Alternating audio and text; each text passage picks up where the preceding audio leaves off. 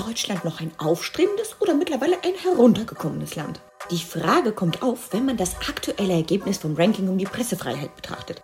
Deutschland ist noch weiter abgerutscht, bis auf den 21. Platz. Zeit, unsere Satellitenlupe herauszuholen und den Finger auf den Puls zu legen. Die Makretze, zwangsgestörte Politiker, Verbot, Psychosen, Placebo-Versprechen und eine Rolle nach hinten. Hatten wir eine Wahl? Ja, aber wir lagen falsch. Auch wenn nach der Wahl nun anderes auf den Regierungsbehandlungstisch Deutschland kommt. Ausgeweitet werden Themen, die nur für die Parteien und nicht das Volk wichtig sind. Natürlich wollen wir den Beschluss der Regierungskoalition einhalten zum 01.01.24. Das ist uns so aufgetragen worden. Aber was ist bei dem Unfall zugleich unter die Räder gekommen? Die demokratischen Grundrechte. Wundert's ein? Nö. Nö. Ein Land, das Nichtskönnern Souveränität bietet und zugleich als Sprachrohr dient. Medien berichten unisono nur das, was dem eigenen innerlichen Wertungssystem entspricht. Von Propaganda schreiben und Selbstpropaganda betreiben.